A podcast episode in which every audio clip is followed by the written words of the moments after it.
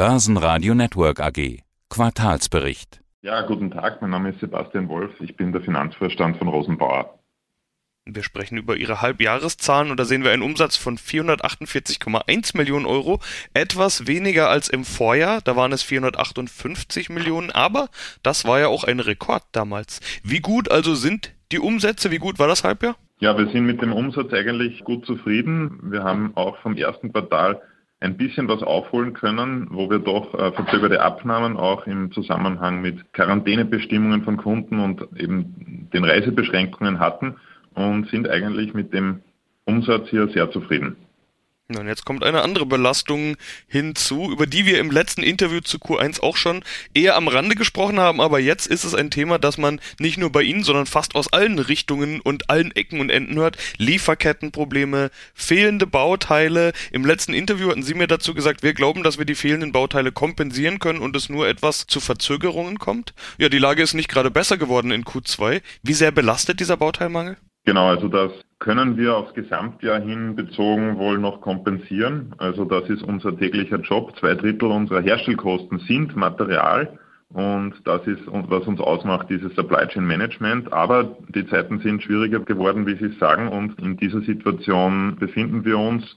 Wir glauben, dass uns diese Situation auch noch eigentlich bis in das Jahr 2022 hinein beschäftigen wird. Und es ist wirklich sehr vielteilig. Also es gibt kaum eine Materialgruppe, bei der es keine Ausfälle gibt und die wir dann kompensieren müssen.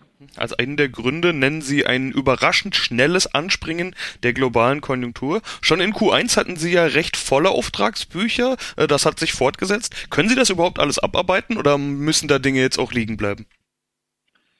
Ja, wir gehen eben heuer davon aus, dass wir den Umsatz gleich halten, wie er im letzten Jahr war, 2020, also wieder über einer Milliarde. Hier davon aus, dass wir das trotzdem abarbeiten können, obwohl eben diese Engpässe wirklich in allen Bereichen stattfinden und natürlich auch auf die, auf die Preissituation hier einen Einfluss haben werden. Das sieht man auch schon. Also die Preiserhöhungen, die gefordert werden, müssen wir hier vor allem ins Jahr 2022 hin auch einkalkulieren. Ja, das ist eben eine der Folgen, dass die Materialpreise dementsprechend dann eben ansteigen, ist ja ganz normal. So ist der Markt eben Angebot, Nachfrage, so entstehen Preise. Können Sie solche Preisanstiege an die Kunden weitergeben? Es wird ja sowieso gerade überall von steigenden Preisen und von Inflation gesprochen. Viele Firmen sagen, ja, wir geben das weiter an den Kunden, die sind bereit, mehr zu bezahlen. Also bei uns ist es so, dass wir die Preiserhöhungen nicht eins zu eins weitergeben können, weil wir im Ausschreibungsgeschäft sind und diese Ausschreibungen einen Fixpreis zumeist haben. Es ist aber schon so, dass wir jetzt die Preise für künftige Angebote nach oben hin anpassen müssen, um eben diese Preiserhöhungen auch weiterzugeben. Eine Information, die ich gelesen habe in Ihrer Pressemeldung war, dank erlassener Covid-19-Liquiditätshilfen an mehreren internationalen Standorten konnten die Effekte aus dieser angespannten Versorgungssituation größtenteils kompensiert werden. Habe ich mich gefragt, was haben denn jetzt Covid-19-Liquiditätshilfen damit zu tun? Was bedeutet das? Bezahlen Sie mit den Corona-Hilfen Ihre Lieferkettenprobleme jetzt oder wie genau ist der Zusammenhang?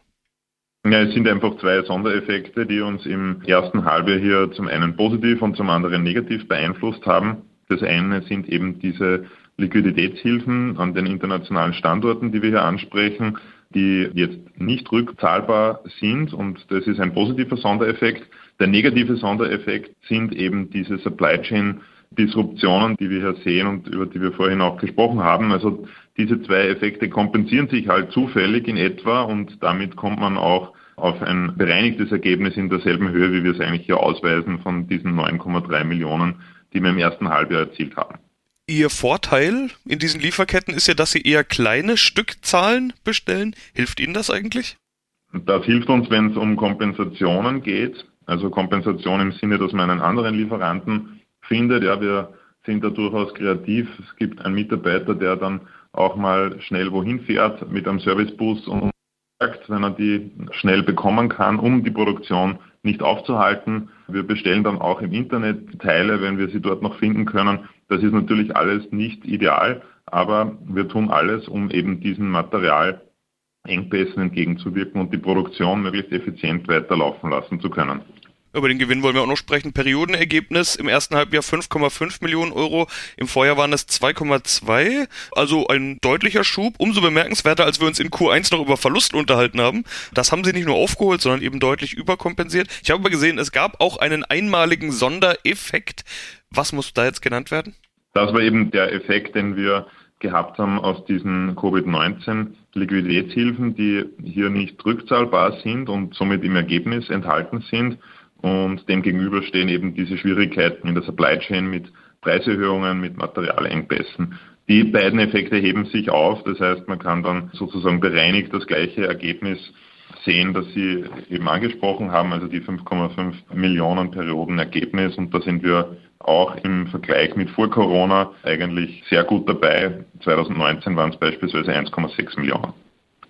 Eine Sache, die man momentan sieht, ist, dass in großen Teilen Europas, in der Mittelmeerregion, Griechenland, Türkei, Russland, USA und, und, und, überall großflächige Waldbrände, in anderen Teilen viel Regen, Hochwasser, Flut, vor allem Mitteleuropa. In beiden Fällen kam und kommt ja Gerät und Fahrzeuge zum Einsatz, wie Sie sie herstellen. Also potenziell Ihre Fahrzeuge sind überall gefragt gerade. Bringt sowas eine größere Nachfrage? Also fragt die eine oder andere Feuerwehr, Stadt, Kommune, Hilfs Netzwerk, irgend sowas bei Ihnen dann eher mal nach? Häufig ist es ja so, dass es erstmal eine Tragödie braucht, bis dann wirklich investiert wird.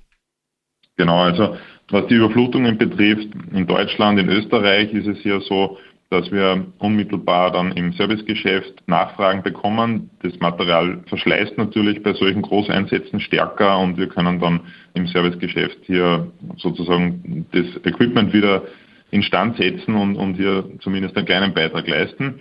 Im Bereich des Waldbrands ist es so, dass dort das Feuerwehrwesen ja wesentlich schlechter ausgestattet ist wie hier und dort ist dann der politische Druck zum Teil groß, das natürlich aufzubessern. So war es auch in der Vergangenheit. Zum Beispiel, als es die Waldbrände gab rund um Moskau, kam es hier in, in Russland zu größeren Beschaffungen oder auch in der Vergangenheit schon in anderen Ländern in, in, Südeuropa. Es ist aber schon so, dass man hier auch mittelfristig erst solche Effekte sieht. Das heißt, aus den konkret von Ihnen genannten aktuellen Themen haben wir noch keine Beschaffungen, die ausgelöst wurden.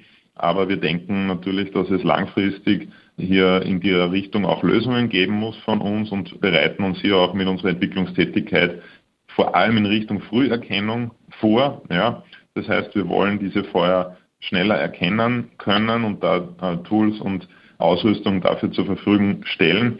Das ist in diesen Ländern, wo das Feuerwehrwesen so gut ausgestattet ist, ja, ist es jetzt schon so, weil dort eine höhere Sensibilität dafür besteht. In anderen Ländern ist das noch nicht so, da braucht es auch technische Unterstützung und, und dort sind wir dabei, solche zu entwickeln zur Prognose heißt es bei Ihnen, trotz der weiter bestehenden Unsicherheiten im Hinblick auf die Lieferketten erwartet der Vorstand für das laufende Geschäftsjahr 21 einen stabilen Umsatz und eine EBIT-Marge im Bereich von 5%. Ich will mal auf dieses trotz der weiter bestehenden Unsicherheiten eingehen.